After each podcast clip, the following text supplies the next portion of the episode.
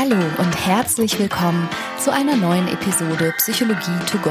Das ist dein Podcast für hilfreiche Gedanken und Impulse direkt aus meiner psychotherapeutischen Praxis.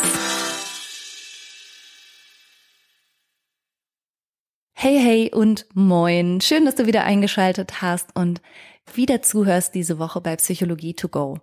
Heute habe ich mir mal ein Thema vorgenommen, was in meiner Praxis immer brandaktuell ist aber es bezieht sich auch auf eine Zuschrift, die ich bekommen habe, eine E-Mail und da ging es in der Frage um Glaubenssätze und ja, was Glaubenssätze mit uns machen und mit unseren Beziehungen machen. Und da würde ich heute super gerne mal drauf eingehen. Und da es so ein Beziehungsthema ist, dachte ich, naja, das ergibt ja Sinn, wenn ich mir ganz kurz auch nochmal meinen Mann Christian an meine Seite hole, damit wir gemeinsam darüber sprechen können. Hallo Christian. Hallo Schönheit. Hast du jetzt gerade etwa gezögert, als du das gesagt hast? Nein. Nein, ich bin mir bin, nicht sicher. bin motiviert, das zu sagen. Du Auch ein bisschen dich, fremd motiviert. Du musst dich also dazu motivieren, sowas zu sagen. Aha, aha. So. Nein, das ist, was ich tatsächlich glaube. ja, ich wollte dich ein bisschen ärgern und gleichzeitig äh, auch schon eine Brücke schaffen zu unserem heutigen Thema nämlich wie Glaubenssätze deine Beziehungen ruinieren können. Okay. Und was für ein Glaubenssatz hätte jetzt da dahinter gestanden? Och, ähm, ganz global, wenn ich zum Beispiel denken würde, Beziehungen sind nicht verlässlich oder ich habe nichts Gutes verdient oder ich bin nicht liebenswert, könnte daraus folgern, dass ich so eine Ansprache wie Hallo Schönheit mh, mm, misstrauisch beäuge oder denke, was will er jetzt von mir? Oder warum sagt er das? Aha. Mhm. Ja, verstehe. Also, wenn ich eine negative Glaubenssatzbrille auf hätte, würde ich nicht wie sonst mit Kicher, Kicher reagieren, sondern vielleicht emotional ganz komisch, ganz aufgewühlt. Okay, verstehe. Das war jetzt mein etwas um die Ecke gedachter Ansatz. Ja. also heute soll es gehen um Glaubenssätze, genau. die wir in uns tragen mhm. und die einem die Beziehung ruinieren können. Ja, streng genommen natürlich gar nicht nur die Beziehung, also nicht nur die Liebesbeziehung, die wir vielleicht führen, sondern wenn man Glaubenssätze in sich trägt, erstreckt sich das natürlich aufs gesamte Leben und ehrlicherweise auf alle Beziehungen, die man führt, auch Freundschaften. Freundschaften, genau. Nachbarschaftliche Kontexte. Familie. Arbeitskolleginnen. Also letztlich beeinflussen Glaubenssätze ja, wie ich die Welt sehe, wie ich die Welt interpretiere. Meine Glaubenssätze bestimmen, wie ich mich verhalte und wie ich mich fühle, und zwar ja letztlich in allen Kontexten. Was genau ist denn ein Glaubenssatz? Das hört man ja oft und liest es auch mhm. immer häufiger, finde ich. Mhm. Was genau bedeutet Glaubenssatz? Als Glaubenssatz kann man eine tiefe Überzeugung beschreiben, die so tief sitzt und sich so wahr anfühlt, dass man sie nicht mehr hinterfragt. Also letztlich kann alles zum Glaubenssatz werden, was wie auch immer in uns eingesickert und da geronnen ist. Das können Dinge sein, die jemand zu uns oder über uns gesagt hat. Das kann etwas sein, wie mit mir umgegangen wurde und ich habe gelernt, dass das richtig so sei. Es kann zum Glaubenssatz werden, was ich beobachtet habe, wie Beziehungen funktionieren, wie Menschen miteinander umgehen. Es kann zum Glaubenssatz werden, was einfach in meiner Kultur verbreitet und üblich ist. Das sauge ich einfach auf, das ist mir nicht bewusst, aber es wird irgendwann so zu meinem inneren Gerüst, wenn man so will. Also all das würde ich jetzt mal als Glaubenssatz gelten lassen. Und zwar von einem ganz bewussten Niveau. Das ist dann vielleicht sowas wie mein Lebensmotto, meine Einstellung, also alles, was ich durchaus formulieren kann. Aber es hat eben auch diese ganz unbewusste Komponente und auch eine, vielleicht eine schmerzhafte und vielleicht auch eine tiefsitzende Komponente. Also das bedeutet, man muss sich seiner Glaubenssätze gar nicht wirklich bewusst sein. Man hat die mhm. und weiß es in dem Sinne gar nicht. Das heißt, die sind gar nicht richtig ausformuliert sozusagen immer als Satz. Genau. Also Unser therapeutisches Bemühen geht natürlich dahin, möglichst viele dieser sogenannten Glaubenssätze oder wir nennen die therapeutisch ja auch Motive oder Schemata bewusst werden zu lassen und dann mit unseren Patientinnen und Patienten genau darüber zu sprechen, weil sie eben verhaltensbegründend sind und weil sie eben so stark beeinflussen, wie wir uns fühlen. Aber genau, sie sind häufig überhaupt nicht bewusst, aber nichtsdestoweniger steuern sie ja ganz maßgeblich, wie wir so durch die Welt gehen. Und da ist jetzt auch nichts Schuldhaftes dran oder so, ne? Also man, man hat seine eigenen Glaubenssätze ja nicht selbst verursacht, sondern die sind ja häufig in einer Zeit entstanden oder uns eingegeben worden, wenn man so will, wo wir jetzt nicht die große Wahlfreiheit hatten, ob wir das auch so sehen oder nicht so sehen oder ob sich das für uns überhaupt gut oder richtig anfühlt oder so.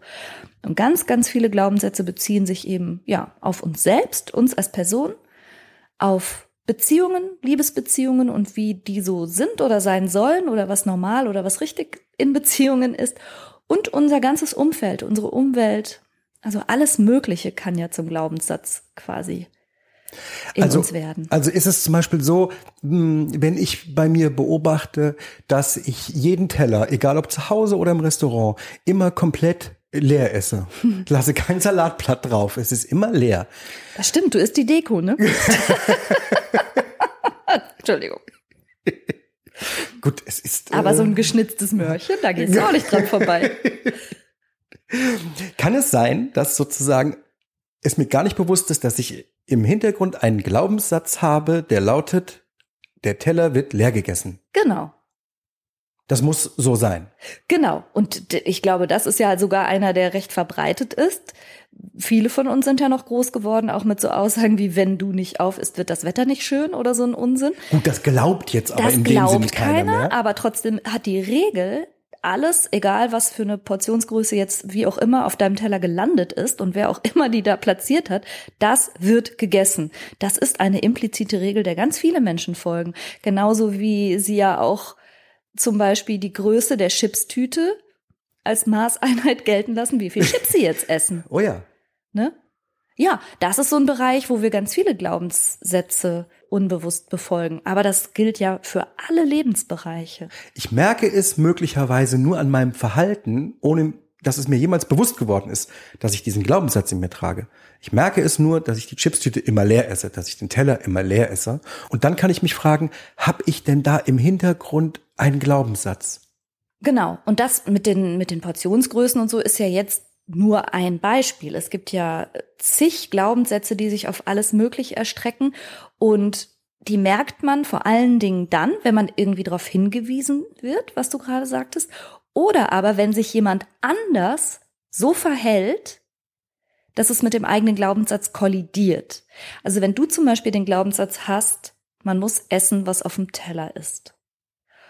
Und siehst aber, dass ich das mitnichten so sehe und auch nicht so handhabe und lasse, selbst wenn es die letzte Gabel ist, lasse ich liegen. Dann wäre das ein, eine perfekte Situation, wo du Emotionen spürst, vielleicht Verärgerung oder Irritation und dann käme jetzt so ein Satz wie, komm, der Löffel geht doch aber noch rein. Ja, absolut. Ne, weil, weil dein Glaubenssatz von, der Teller muss leer gegessen werden, verletzt ist und diese, deine Aussage, komm, den Löffel kannst du ja wohl jetzt eben noch essen, triggert aber vielleicht einen meiner Glaubenssätze, die da lauten, ich esse nur exakt so viel, wie ich gerade Hunger habe. Außerdem lasse ich mir nicht gerne was von anderen Menschen sagen, auch nicht von dir. ne? Und dann haben wir schon das schönste Beziehungsszenario, weil ich zum Beispiel dann angefressen reagiere. Oder du auch. Also dann stehen wir beide frustriert gegenüber und sind jeweils vielleicht sauer auf den anderen oder wütend. Wissen vielleicht aber gar nicht genau warum. Ja, und das ist das, was passiert. Das ist jetzt so ein banales Beispiel mit dem Teller leer essen. Aber das ist das, was passiert. Wenn eigene innere Glaubenssätze tangiert werden und daraufhin eine Emotion losgetreten wird. Eine frustrierte Reaktion. Ärger, Wut, Traurigkeit, Enttäuschung, was auch immer. Dann passiert das ganz oft, dass wir das dann unserem Gegenüber anheften zum Beispiel unserem Beziehungspartner oder unserer Partnerin und sagen, du ärgerst mich. Immer bevormundest du mich so oder so. Ah, okay. Ja? Oder du sagst, immer bist du hier so kapriziös mit dem Essen, was soll das denn? Als könntest du das Löffelchen da nicht noch aufessen. Und findest mich dann doof. Und ich finde dann dich doof. Und so hätten wir einen Streit. Ja, okay, verstehe. Und das passiert im Großen wie im Kleinen. Die ganze Zeit in Beziehungen. Okay, und was ist denn, wenn ich das direkt schon fragen darf, ein Glaubenssatz, der so richtig, denn darum soll es ja gehen, der so richtig beziehungsgefährdend ist? Was hat man denn so für Glaubenssätze, die einer zwischenmenschlichen Beziehung schaden können? Ja, also ich glaube, der verheerendste Glaubenssatz ist eigentlich einer, der sich auf die eigene Person und das eigene Selbstwertgefühl bezieht. Und das ist der Glaubenssatz, ich bin nicht liebenswert. Und unser ein bisschen wurstiges Einstiegsszenario, dass du was Nettes zu mir sagst und ich sofort reagiere mit entweder was willst du oder misstrauisch oder dir irgendwie fiese Absichten unterstelle, könnte zum Beispiel auf so einen Glaubenssatz zurückgehen. Wenn ich denke, ich bin nicht liebenswert, betrachte ich natürlich jedes Verhalten meines Partners oder meiner Partnerin durch diese Brille. Und das ganz Tückische an Glaubenssätzen ist, dass sie fast nie hinterfragt werden. Also ich hinterfrage dann sozusagen nicht den Glaubenssatz, sondern das Verhalten des anderen. Oh, okay. Und sehe das, und das hat mit selektiver Wahrnehmung dann zu tun. Ne? Also wenn wir sagen, ein Glaubenssatz ist die Brille, durch die ich in die Welt gucke oder gelernt habe, in die Welt zu gucken, dann werde ich im Verhalten meines Partners, selbst wenn er so zauberhaft und liebevoll ist wie du, immer irgendwelche Hinweise finden, dass ich im Grunde aber nicht liebenswert bin. Okay, und wer annimmt, er sei nicht liebenswert? Weiß er das oder sie? Also ist einem das bewusst, dass man diesen Glaubenssatz nicht, im Hinterkopf hat? Nicht immer. Nicht immer. Also das, das ist ja das. Aber selbst wenn der manchmal einem bewusst wird, ist er vielleicht nicht in jeder Sekunde so präsent, dass ich zum Beispiel eine Tendenz in dem Fall hätte, wenn du deine Kaffeetasse oben auf der Spüle stehen lässt und nicht in die Spülmaschine einräumst. Was praktisch nie vorkommt. Ist, wäre mir auch scheißegal im Grunde, aber ich wähle jetzt gerade Beispiele. Wenn das so wäre und es trifft auf mein Inneres, wo dieser Glaubenssatz, ich bin nicht liebenswert, wohnt und Wirkung hat, und ich sehe diese stehen gelassene Kaffeetasse, dann kann das sein, dass das in mir wie als Beweis herangezogen wird, wie wenig du mich achtest, wie wenig ja. du meine Bedürfnisse siehst, wie egal dir ist, dass ich jetzt hinter dir herräumen soll oder wie oder was. Und ich nehme quasi beliebige Situationen und beweise damit meinen inneren Glauben. Und das ist Menschen halt überhaupt nicht bewusst oder oftmals nicht. Oh, aber da erkenne ich schon in dem, was du sagst, äh, wie viel Konfliktpotenzial für jede Beziehung dann dahinter steckt. Ja, eben. Deshalb ist ja insbesondere dieser Glaubenssatz so wichtig, weil also oder dem auf die Schliche zu kommen und den zu lösen oder zu knacken oder wie man es nennen will, ist so so wichtig, weil er einfach so unfassbar viel Konfliktstoff in Beziehungen trägt. Denn mein Ärger richtet sich ja dann auf dich. Ich werde dir Rücksichtslosigkeit und Gedankenlosigkeit unterstellen und letztlich liegt dahinter eigentlich ja die Angst, Du liebst mich gar nicht genug. Guck, wie die Kaffeetasse hier steht. Oder irgendwelche Banalitäten, die nichts mit nichts zu tun haben. Aber in meinem Inneren passt das zu meiner inneren stringenten Logik. In meinem privaten Universum, meiner Glaubenssätze ergibt das Sinn. So viele Menschen mit so viel liebevollen Eltern. Sag mal, ist das denn häufig, dass das, äh, dieser Glaubenssatz ja. in den Köpfen rum, schwirrt? Naja, also unsere Stichprobe ist ja wahrscheinlich da maximal selektiv so. Ja, ne? Als, das ist als so. Therapeut und Therapeutin sehen wir natürlich eher so die Menschen, die in einer Weise durch ihre Biografie auch geschädigt wurden, dass die wahrscheinlich überproportional häufig diesen Glaubenssatz haben. Also, denn sie, viele unserer Patientinnen und Patienten sind biografischen Umständen ausgesetzt gewesen, die ihnen schon genau das nahegelegt haben. Also mhm. nicht nur du bist nicht liebenswert, sondern auch du störst, du bist eine Zumutung. Ohne dich war mein Leben einfacher und so weiter. Wenn man das vermittelt bekommt, entweder verbal oder durch welches Verhalten auch immer, dann ist das ein tragischer Glaubenssatz, damit groß zu werden. Und ja, meiner Beobachtung nach haben den viele Menschen. Mit dem, was du gerade gesagt hast, ähm, du störst, du bist eine Zumutung, das schlägt sich ja letztendlich sozusagen auf die Persönlichkeit nieder oder der Glaubenssatz ist dann Teil der Persönlichkeit.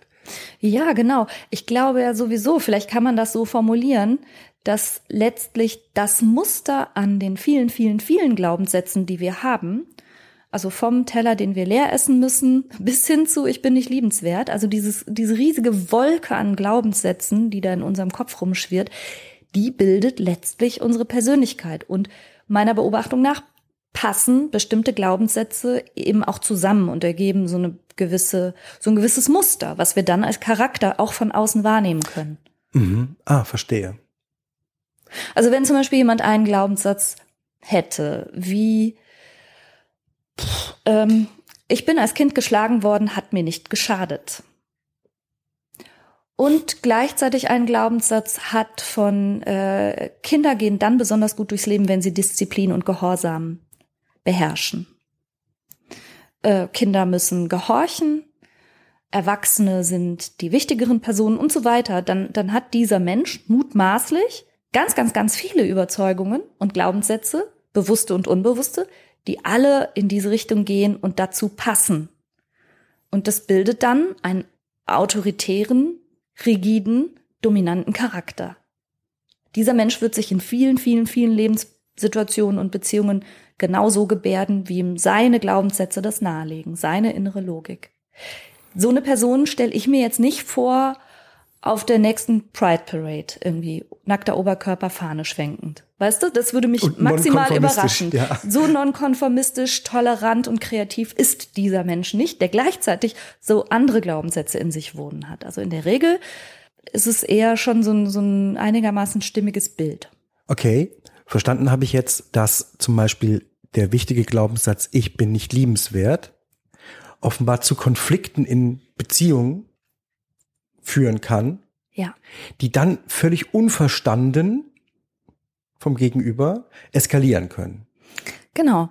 Ähm, wenn du das wirklich zutiefst glaubst und vielleicht dir noch nicht mal darüber klar bist, dass du das in deinem tiefsten Inneren glaubst, aber das Verhalten deines Partners oder deiner Partnerin durch diese Brille siehst und deshalb kleine Unaufmerksamkeiten oder kleine Marotten, Nickeligkeiten, was auch immer, dich immer wieder an dieser Stelle pieken und du immer wieder denkst, eigentlich liebt er mich gar nicht richtig und eigentlich bin ich auch nicht liebenswert, dann unterhöhlt das natürlich die Beziehung über die Dauer der Zeit. Und du machst vielleicht ganz viele Vorwürfe. Du attackierst denjenigen vielleicht. Der, keiner, der sich dann keiner Schuld bewusst ist oder die ja, sich keiner Schuld genau. bewusst ist. Ja. Ja, weil wie, wenn jemand, es geht, es geht ja sogar so weit, das höre ich ja auch gar nicht so selten, dass Menschen tatsächlich so überzeugt davon sind, nicht liebenswert zu sein, dass sie sogar den Umstand, dass jemand mit ihnen eine Partnerschaft eingehen möchte und sie liebt, wiederum heranziehen und sagen, muss der ein Idiot sein?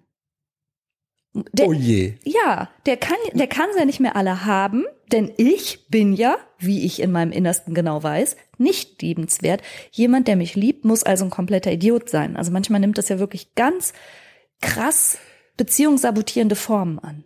Und äh, kommt, wenn man so einen Glaubenssatz in sich trägt, denn überhaupt eine Liebesbeziehung, eine Paarbeziehung zustande? Naja, schwierig, weil ich vermuten würde, jemand, der glaubt, ich bin nicht liebenswert, wahrscheinlich sehr misstrauisch ist oder sehr zögerlich sich überhaupt auf Beziehungen einlässt, wahrscheinlich große Schwierigkeiten hat, damit Vertrauen aufzubauen. Das hat ja mehrere Implikationen und wird sich auch auf dessen Verhalten erstrecken. Es kann sein, dass jemand, der insgeheim glaubt, nicht liebenswert zu sein, zum Beispiel ganz viel das macht, was wir Beziehungstests nennen. Okay. Das muss nicht bewusst passieren, aber ganz viel mh, hm, den Partner oder die Partnerin, ja, fast so ein bisschen ins offene Messer laufen lassen und dann mal gucken, wie er reagiert oder wie sie reagiert. Also so Beziehungstests. Halt. Okay. Oder und dadurch wird aber, wird aber die Beziehung torpediert. Ja, ne? natürlich. Das sind ganz, ganz beziehungssabotierende Maßnahmen, aber das ist denjenigen ja in dem Moment nicht bewusst. Oder dass so Regeln aufgestellt werden, wie oft derjenige sich zu melden hätte oder anzurufen hätte oder was er alles für Zeichen geben müsste oder sie Ne? Also da werden dann insgeheim so Regeln aufgestellt, die eigentlich alle mich und meine größte Angst, ich bin nicht liebenswert, also es wird dann sozusagen zur Aufgabe des Partners gemacht, das Gefühl nie aufkommen zu lassen. Aber wie soll sich derjenige verhalten, wenn der Glaube in dir ist und schon die Kaffeetasse reicht, dass du ausrastest? Ja, spannend. Was wäre denn ein anderer Glaubenssatz, der für eine Beziehung schädlich ist? Äh, ein weiterer Glaubenssatz, den ich echt häufig in der Praxis antreffe, und in der Praxis meine ich natürlich immer bei meinen Patientinnen und Patienten, ist der Glaubenssatz, andere sind für mein Glück verantwortlich, Schrägstrich, mein Partner oder meine Partnerin muss mich glücklich machen. Das ist dem sein Job. und zu was für einem Verhalten führt das dann innerhalb der Beziehung? Äh, das sind häufig Menschen, die aus sich heraus äh, eher passiv sind, weil sie wirklich in der Erwartungshaltung leben, der oder die andere ist für mein Entertainment, aber auch für mein Wohlbefinden, auch teilweise für meine Auskömmlichkeit im, im Leben, für alles Mögliche zuständig. Also die, die Verantwortlichkeit für ganz viele Lebensbereiche wird halt quasi ausgelagert. Und auch das beruht natürlich auf einer gewissen Erziehung. Also ich weiß, dass nicht wenige, vor allen Dingen meiner Patientinnen, so erzogen wurden, so mach eine gute Partie. Such dir jemand, der dir ein hm. schönes Leben bereitet. Okay. Ja, mhm. und das ist dann so tatsächlich die Erwartungshaltung so, jetzt habe ich hier eine Partnerschaft. Let's go, mach mal. Und sind dann total unzufrieden und formulieren das auch teilweise so, dass sie in ihrer Beziehung unzufrieden sind, weil ihr Leben hatten sie sich jetzt echt anders vorgestellt und der andere liefert gar nicht. ja. Ja, ja. Ach, ich, ich lache jetzt, weil sich in meiner Welt natürlich sofort ein Szenario aufbaut, wie das ähm, eine Beziehung theoretisch schädigen kann. Mit einer Ausnahme. Und zwar, wenn der Partner, die Partnerin das genauso sieht. Das ist natürlich ein perfektes Match. Also wenn es so ist, dass, dass du diese eher passive Haltung hast und den Glaubenssatz, andere müssen mich glücklich machen, also insbesondere mein Partner oder meine Partnerin ist dafür zuständig und du findest jemand, dessen Glaubenssatz ist, ich bin dafür zuständig, andere um mich herum glücklich zu machen, kann das natürlich ein Match made in heaven sein. Aber fragil, oder? Also das ist doch eine zerbrechliche Nummer. Denn in dem Moment, wo äh, in der Beziehung irgendwie etwas hakt, wenn es zum Konflikt kommt oder so, ähm, kann man sich ja fragen, Moment mal, wieso bin ich denn die ganze Zeit für dein Glück zuständig? Warum hängst du oder woher kommen denn diese Forderungen? Ja, es ist in so vielerlei Hinsicht problematisch. Also zum einen das, woher kommen denn diese Forderungen? Aber was ist denn zum Beispiel, wenn aus irgendwelchen Gründen auch so eine Partnerschaft endet und du bleibst als das Individuum zurück, das du ja nun mal bist, faktisch? Wer ist denn dann zuständig für dein Glück?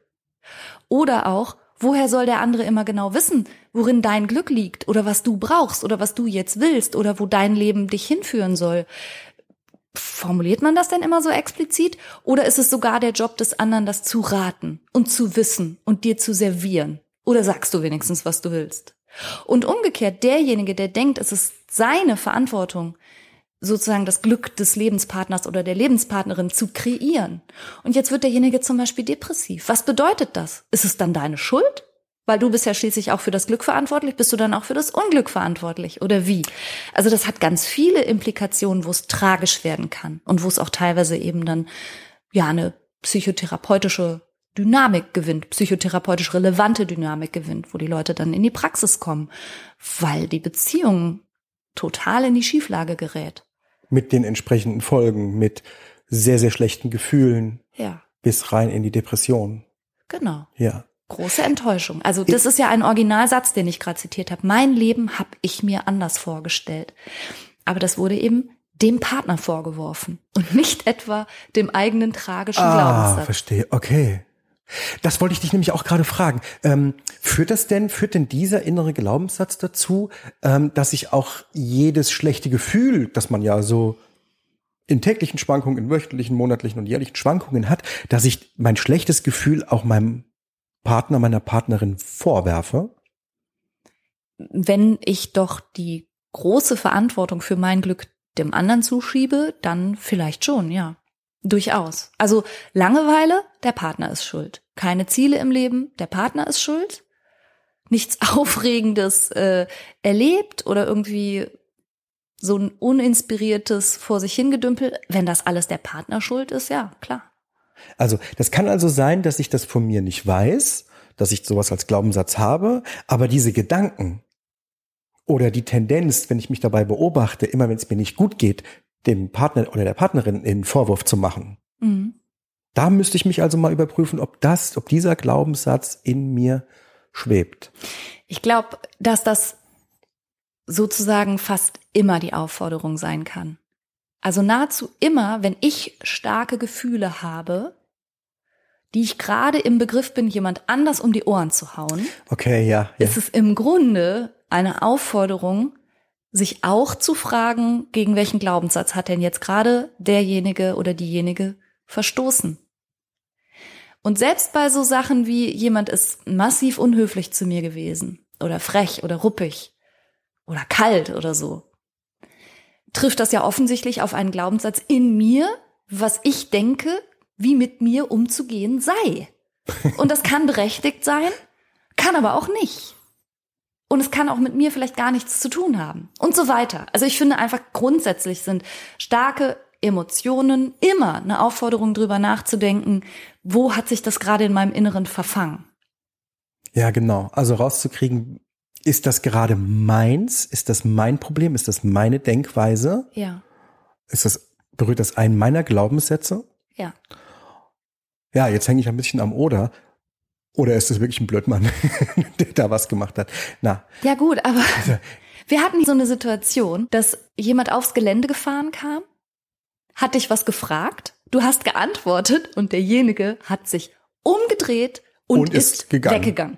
Kein Danke, kein Tschüss. Der hat sich noch nicht mal mehr umgeschaut, nicht über die Schulter geschaut, gar nichts. Das war so ein bisschen super schräges Roboterverhalten.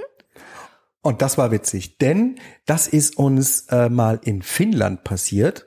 Und daraufhin habe ich den Vermieter gefragt. Ich sagte, ganz komische Begegnung. Mann kommt, fragt, was geht wieder, sagt Tschüss. Und der Vermieter erklärte mir dann, The Finnish prefer it that way. und das meine ich. Kulturell hat offensichtlich in dir der Glaubenssatz, äh, sagen wir mal, Leben entfaltet. Man begrüßt sich, man sagt Hallo, man sagt Danke, man sagt Tschüss, man lächelt sich an. Wenn man das nicht tut, ist es eine Unhöflichkeit. Dann bedeutet es was, das ist, eine, ist im Grunde eine Feindseligkeit, das wegzulassen. Genau. Genau. Aber, und da haben wir es tatsächlich, glaube ich, mit kulturellen Unterschieden zu tun, also auch mein Vater, der ja nun mal mit einer finnischen Frau, meiner Mutter, verheiratet war, hat immer gesagt, wie, wie sehr ihn das irritiert hat, dass die einfach nicht sprechen. Mein Vater hat sich so munter in die Sauna gesetzt und geplaudert, dass das, da haben die oft keinen Bock drauf. Enjoy the silence, mein Freund. Das ist aber kulturell und eben nicht feindselig. Das habe ich ja von mehreren skandinavischen Völkern auch schon gehört, dass sie, äh, wenn die sich zum Beispiel aus Versehen anrempeln, sich nicht entschuldigen. Und zwar mit dem Hintergrund, jetzt habe ich den schon angerempelt, jetzt, jetzt muss ich den auch noch voll labern. Geil. Das stört ihn ja doppelt. ja, ich meine, gut. Auf Langeoog sagt man auch nur Moin, weil Moin Moin schon Gesabbel ist. Ja. Ne? Aber das führt jetzt ein bisschen weg vom Thema. Aber ja, ne, es gibt kulturelle Unterschiede und natürlich gibt es auch familiär geprägte Unterschiede und es gibt natürlich auch zwischenmenschliche Unterschiede. Aber wann immer man eine starke Emotion fühlt, ist sehr sicher eine, ein innerer Glaubenssatz gerade tangiert. Und das kann ja trotzdem sein, dass der andere ein Arschloch ist oder unhöflich. Aber gleichzeitig sagt es etwas immer auch über meinen Glaubenssatz. Okay, verstehe. Das darüber nachdenken, warum ich denke, was ich denke, mhm. tue, was ich tue und fühle, was ich fühle, mhm. das nennen wir ja mentalisieren. Genau. Etwas, wozu wir äh, reichlich raten. Ja. ja. Immer mal ein bisschen sich herauszuheben und über die eigenen Motivationen der eigenen Gedanken und Gefühle nachzudenken. Ja, genau. Und wie gesagt, diesen diesen Glaubenssatz, dass andere dafür verantwortlich sind, wie es mir geht und dass insbesondere Partner oder Partnerinnen dafür zuständig sind, den finde ich halt auch schwierig. Völlig nachvollziehbar. Was wäre der dritte Glaubenssatz? Der dritte, den ich wichtig finde, mal drüber nachzudenken, ist ein Glaubenssatz über Beziehungen an sich. Und zwar ist das der Glaubenssatz, na, wenn es wirklich die wahre Liebe ist, wenn es wirklich große Liebe ist, dann muss es ja easy sein. Also das ist so eine bisschen romantische Art und Weise, Beziehungen zu betrachten, aber eben auch ähm, eine Erwartungshaltung an eine Beziehung zu haben, die bei kleineren Schwierigkeiten oder Disputen oder so sofort kapituliert und sagt, nee, dann kann es ja nicht die wahre Liebe sein, sonst hätten wir keinen Streit oder ah. keinen Konflikt. Solche Glaubenssätze gibt's auch. Ja. Und ähm, hast du dafür ein gutes Beispiel? Ja, also schon. Mir, ich habe, ja, ich muss jetzt immer aufpassen, wie detailreich ich erzähle. Aber sagen wir mal so, ich glaube, das trifft jetzt vor allen Dingen auf jüngere PatientInnen zu, die vielleicht eine etwas durch Hollywood-Filme verklärte Sicht auf Liebesbeziehungen irgendwie verinnerlicht haben und wirklich glauben, das Zeichen für wahre Liebe ist, dass es eben keine Probleme gibt. Und wenn es Probleme gibt, ist das wiederum umgekehrt der Beweis, dass es nicht die wahre Liebe sein kann. Okay. Das sind natürlich eine total idealisierende Vorstellungen von Liebesbeziehungen und so eine wird man natürlich tragischerweise niemals haben. Einfach nie, schon aufgrund der Verschiedenartigkeit von zwei Menschen. Und wenn man dem nicht mit Interesse begegnet oder mit Neugier, sondern direkt mit einem Fluchtimpuls, weil man denkt, naja, Mäp, hier ist der Fehler, dann kann es schon nicht die wahre Liebe sein, ist das auch natürlich beziehungszerstörerisch. Wenn sich sozusagen durch den Glaubenssatz wahre Liebe streitet nicht, mhm. die Erkenntnis bildet, ah, ich habe keine wahre Liebe, mhm was passiert dann? Dann, dann tritt man die Flucht an? Ja, dann sucht man die nächste große Liebe, mit der man nicht streitet. Oh, okay. Anstatt, ne, auch hier, anstatt aufzuspüren, oh, ich habe da einen komplett unrealistischen Glaubenssatz hinsichtlich Liebesbeziehungen. Aber übrigens gibt's natürlich auch davon, dass den Schattenriss, ne? Das, genau das, das, ich, das wollte ich gerade fragen. Äh, äh, es gibt ja Leute, die sagen, ja, man muss sich streiten in einer Beziehung sozusagen. Genau andere schlimm. stimmt überhaupt nicht. Ja, aber interessanterweise, wenn das mit einer gewissen äh, Werf vorgetragen und auch geglaubt wird, dass Beziehung immer Kampf ist. Oder wie heißt es nochmal, was sich liebt, das neckt sich oder so. Aha. Ja, also das ist nur im Teenageralter. ich, hm, schwierig, äh, fast genauso schwierig. Das kann meiner Beobachtung nach dazu führen, dass Menschen sich in hochstrittige Beziehungen begeben. Hochstrittig bedeutet ähm, viel mit viel Emotion und sehr viel Streit, der geführt wird. Dauernd. Das, ja. Und dann kommt es manchmal auch zu so einer, in meinen Augen, ein bisschen tragischen Verwechslung, dass nämlich die Leute denken, diese hohen Emotionen, also dieses ständige aufgepeitscht sein, sich ständig quasi feindselig gegenüberstehen, ah. schwanken von äh, wir schweigen uns drei Tage an, dann fliegen wieder die Fetzen, dann haben wir Versöhnungsex, dann geht's wieder zwei Tage gut. Also dass diese hochturbulenten Beziehungen, dass diese hohen Emotionen mit hoher Leidenschaft und hoher, hoher Liebe, Liebe verwechselt, werden. werden. Ah, ja. Also das ist sozusagen ja, ja. genau das Gegenteil. Es gibt diese Glaubenssätze, wenn es Liebe ist, dann muss es easy und einfach sein, sonst ist es gar keine Liebe. Aber es gibt genau eben, sagen wir mal, die dunkle Schwester davon, die sagt, äh, Beziehungen sind hochemotional in jeder Hinsicht und da ist dauernd Fight und Remi-Demi und Auseinandersetzung. Sonst ist es gar keine, gar kein echtes Gefühl dahinter. Ich verstehe. Mhm. Und das ist ja gar nicht mal so selten auch. Nein. Hm. Nein, gar nicht. Und natürlich auch da kann man sich fragen, gut, welche Beziehungserfahrung hat der oder diejenige gemacht, dass das im Inneren zum Glaubensgerüst wurde, zum Modell, zu der Leitplanke, an der ich mich in meinem eigenen Leben orientiere. Weil jemand, der das wiederum glaubt, der kann keine gechillte Beziehung führen, wo sich beide einfach mal sein lassen, in Ruhe lassen, weil man, man immer danach sucht, weil man ja. immer auch nach Konfliktpunkten sucht. Ja. ja um um zu beweisen, dass die Beziehung voller Liebe ist. Ja, genau. Sie voller Emotionen ne? Also da wird, da wird manchmal auch regelrecht ein bisschen Drama inszeniert ja. oder geschürt. Auch das hat mit Beziehungstests zu tun. Also nur wenn ich sehe, dass der andere schreit und weint und Türen knallt, dann spüre ich, wie sehr oder wie sehr er oder sie mich liebt. Ja, wie auf ähm, Verlassensandrohung die Tränen genau. fließen. Genau. Ja. Und verstehe. das ist natürlich auch ein total tragischer Glaubenssatz, der dahinter liegt. Jetzt behaupte ich, dass ich ähm, so aus dem therapeutischen Alltag eine ganze Reihe solcher Beziehungen allerdings kenne ähm, oder kennengelernt habe, die aber doch relativ lange gehalten haben. Aber um welchen Preis? So. ja. Also die, sagen wir mal so, die Dauer, also die, die, die, die Länge, die Dauer, die Haltbarkeit einer Beziehung beeindruckt mich echt null. Weil ich immer denke, naja, auch das kann ja tückisch werden, weil manchmal gerade auch diese hochstrittigen Paare ja auch zu uns kommen, auch in die Paarberatung und dann auch noch sowas sagen wie, ja, aber sieben Jahre Beziehung, das wirft man ja auch nicht einfach weg, wo ich mir denke, ja, aber sechseinhalb Jahre davon waren Krieg. Das meine ich. Unser ja. Titel heißt ja auch, wie du deine Beziehung ruinierst. Und ja. du kannst ja Ewigkeiten auch in einer Ruine leben. Die meisten Menschen ziehen es vor, in einer Ruine zu leben anstatt da rauszugehen, ohne genau zu wissen, was da kommt. Also muss man ganz klar sagen, die meisten Menschen ziehen eine schlechte Beziehung keiner Beziehung keiner Beziehung vor. vor. Einfach Fakt. Aber wenn man eine Beziehung hat, dann kann man sie vielleicht so gestalten, dass man sich dabei nicht gegenseitig quält. Ist das denn auch ein Glaubenssatz? Lieber eine schlechte Beziehung als keine Beziehung? Absolut.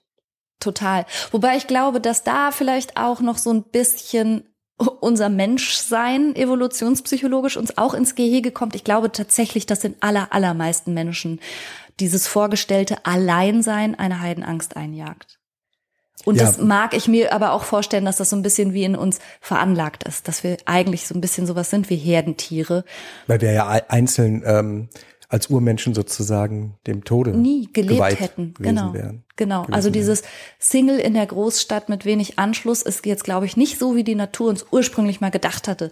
Das heißt überhaupt nicht, dass man das nicht trotzdem lernen kann und auch total genießen kann. Aber ich würde behaupten, dass die meisten dann dafür sorgen, dass sie trotzdem eine Crowd haben und nicht alleine sind. Also ja. alleine ist wirklich etwas, was die wenigsten Leute schätzen. Und aus dem Grund eben auch Beziehungen, in denen sie eigentlich unglücklich sind oder sogar gequält oder was weiß ich, dem vorziehen. Ruinöse Beziehungen. Ja. Vorziehen. Ja.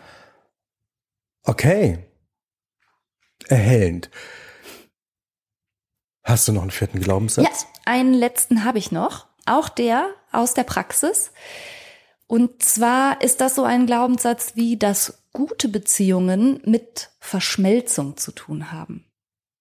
Also ich habe, und zwar kam ich deshalb auf diesen Satz, weil ich das häufiger mal in der mh, mm, Psychotherapie erlebe, dass Menschen mit ihrer Beziehungsqualität nicht happy sind und dann glauben, besser wäre es für die Beziehung, man würde viel mehr zusammen machen. Also der, der Glaubenssatz dahinter ist, ähm, wir müssen alles gemeinsam machen. Ja. Für eine, eine gute Beziehung ist es dann, wenn man alles gemeinsam macht. Genau.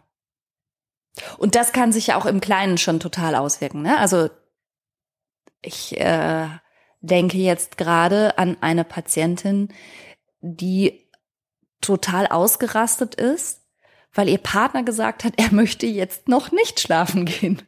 Er möchte noch ein bisschen draußen sitzen. Also nichts Spektakuläres in meiner Welt. Glaub's oder nicht, das habe ich häufig. Das ist wirklich, das habe ich so häufig gehört. Gemeinsames zu Bett gehen, gemeinsames Aufstehen, notwendig, dass das, dass das notwendig wäre. Das äh, haben mir relativ viele Leute erzählt. Man muss in einem gemeinsamen Bett schlafen, man muss zur gleichen Zeit ins Bett gehen.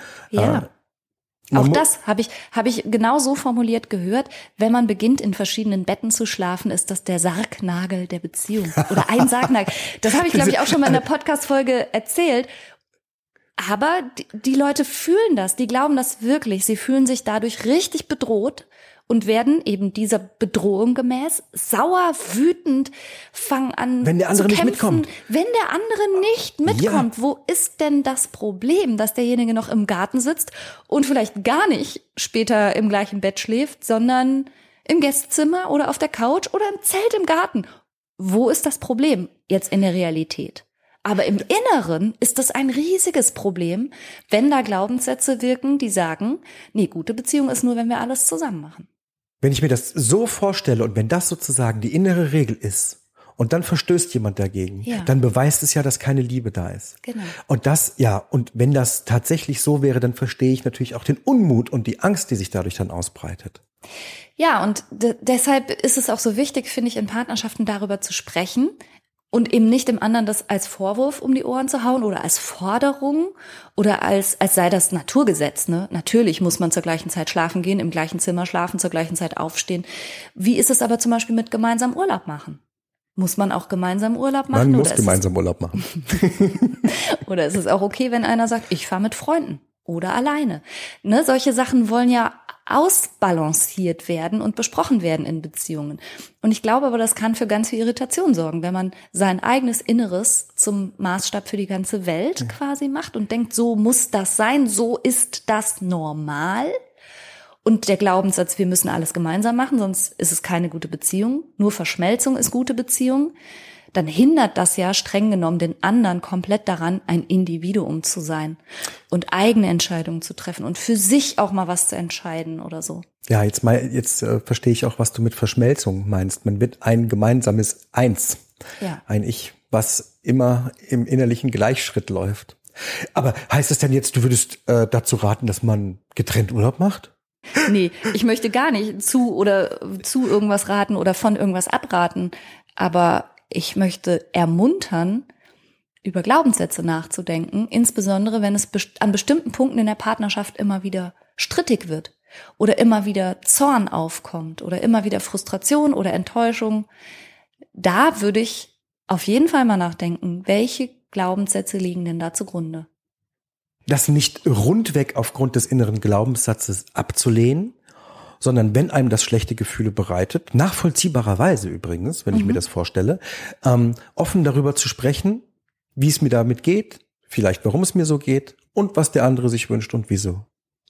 Ja, genau. Und zwar, ja, möglichst ohne das automatisch als Affront oder Verletzung oder irgendwas direkt zu bewerten, weil man es schon durch die eigene Glaubenssatzbrille geschickt hat. Ja, okay. Sondern wirklich sich da so ein bisschen äh, draus zu lösen. Und das kann total schwierig sein. Emotionen sind ja schnell. Also die übermannen uns ja manchmal richtig. Und Ohne dass wir viel verstandesmäßig drüber nachdenken. ja, können. genau. Zumal, wenn auch noch die zugrunde liegenden Glaubenssätze hinter diesem miesen Gefühl, die miesen Gedanken, wenn die einem noch nicht mal bewusst sind, dann ist das viel verlangt. Aber vielleicht kann man zumindest retrospektiv oder nach einem Konflikt oder einem Streit mal versuchen zu ergründen, nicht was hat mein Partner oder meine Partnerin falsch gemacht, sondern, naja, vor dem Hintergrund welchen Glaubens, der in mir wohnt, war das falsch. Also, ich fühle mich total mies, blitzschnell Ja. oder auch von mir aus ein bisschen langsamer aufbauend. Und dann frage ich, oh, was passiert denn hier gerade? Was, was macht denn das in mir? Ja. Okay. Warum fühle ich mich so mies? Ja. Mhm. Darf ich denn das äh, meinem Partner sozusagen präsentieren? Darf ich das mitteilen? Sollte ich das machen? Naja, äh, dürfen. Du bist, ja, du bist ja ein freier Mensch. Du kennst auch meine Glaubenssätze diesbezüglich. Jeder darf alles. Nee, klar. Ich finde das, wenn das nicht vorwurfsvoll rüberkommt, sondern wenn man das schafft, wie wir immer so schön sagen, als Ich-Botschaft zu verpacken. Und nehmen wir mal ruhig das Beispiel. Die Partnerin eröffnet, weißt du was, ich habe Urlaub gebucht. Ich bin mal eine Woche alleine weg. Dann wäre es doch total okay gegenüber. zu sagen, genau, dann fände ich es total okay zu sagen, oh echt, ich merke gerade, dass mir das jetzt komische Gefühle macht. So eine Mischung aus traurig, erschrocken, enttäuscht, Ängstlich. ängstlich. Was bedeutet das? Und dann kann man ja darüber reden. Es ist, das ist ja eine ganz andere Grundlage als eine wütende oder empörte Reaktion oder eine schnippische, beleidigte, was weiß ich, was dann alles für Reaktionen denkbar wären. Wenn man darüber ins Gespräch kommt, kommt man sich doch gegenseitig wiederum vielleicht auch näher, weil man die Glaubenssätze des anderen oder der anderen ja auch dadurch besser kennenlernt. Jetzt geht's richtig schon in paartherapeutischen Bereich. Ja, durchaus. Ja, Paartherapie basiert ja nun mal darauf, dass man nicht einfach nur ferngesteuert durch die eigenen inneren Muster agiert, sondern die kennenlernt und die des anderen auch. Okay, wollen wir es nochmal zusammenfassen? Schädlicher Glaubenssatz Nummer eins. Ich bin nicht liebenswert. Nummer zwei. Andere sind für mein Glück verantwortlich. Schädlicher Glaubenssatz Nummer drei. Den hatten wir zweigeteilt. Da hatten wir zum einen gesagt, wenn es wirklich Liebe ist, dann muss es easy und einfach sein und komplett ohne Konflikte.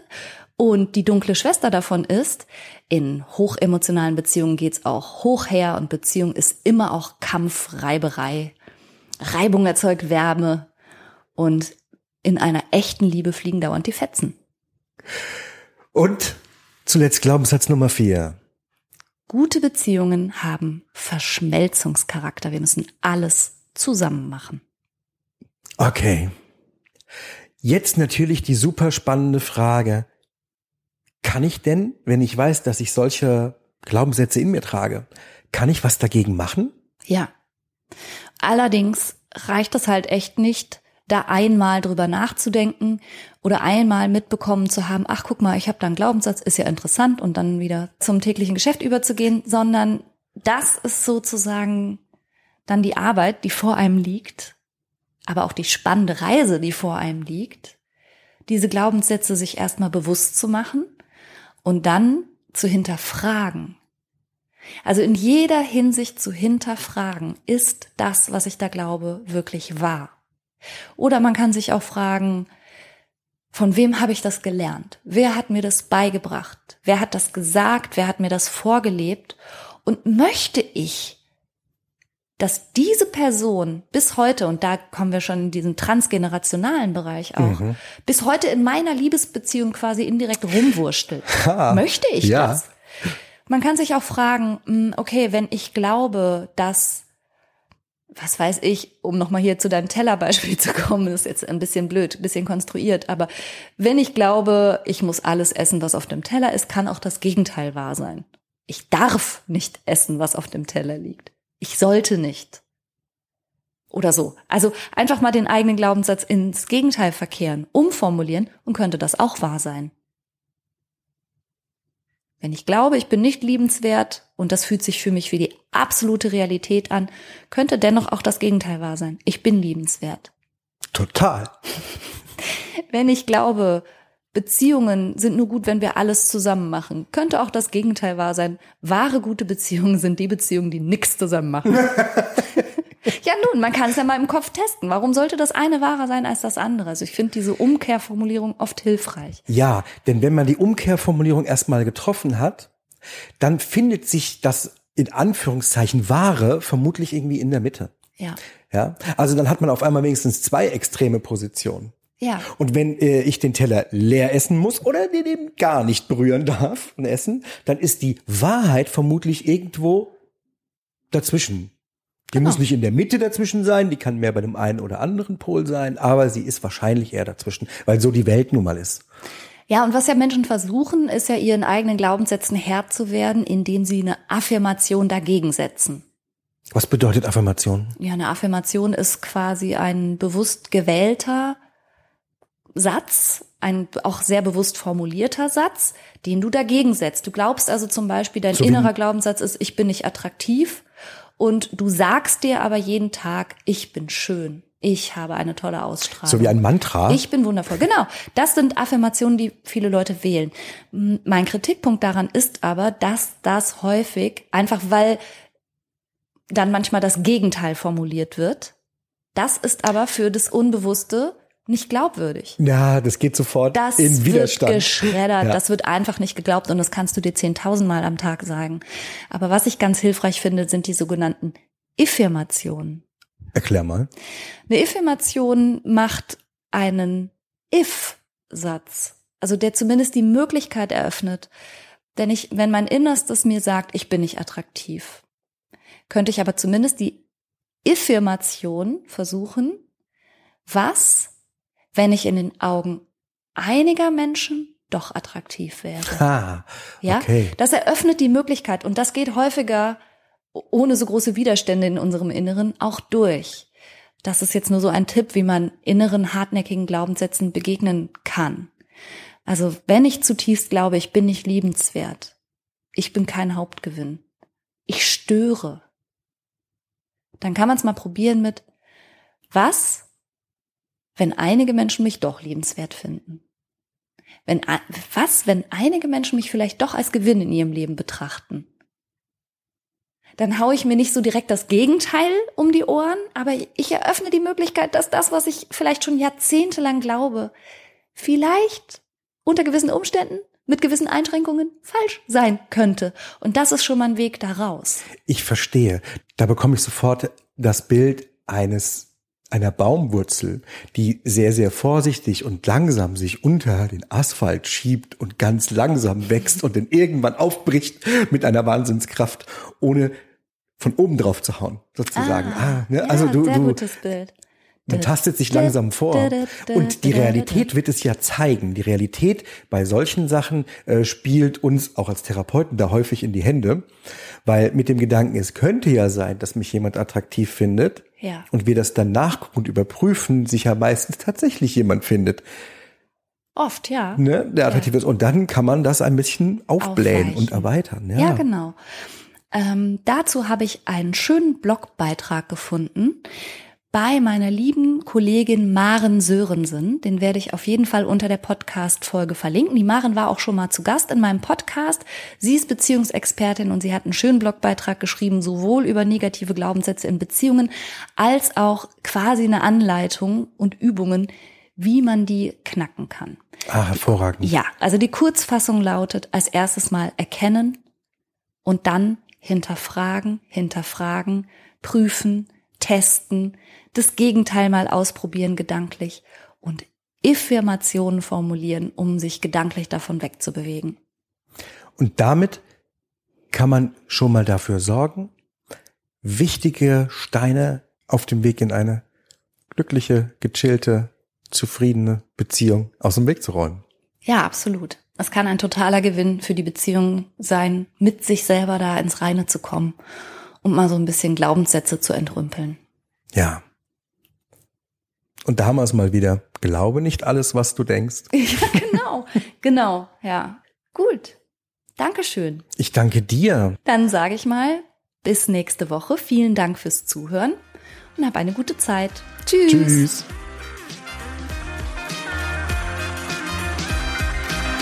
Das war's für heute. Ich hoffe, du konntest eine Menge frischer Gedanken für dich mitnehmen. Mehr davon gibt's auch auf meiner Seite www franca-ceruti.de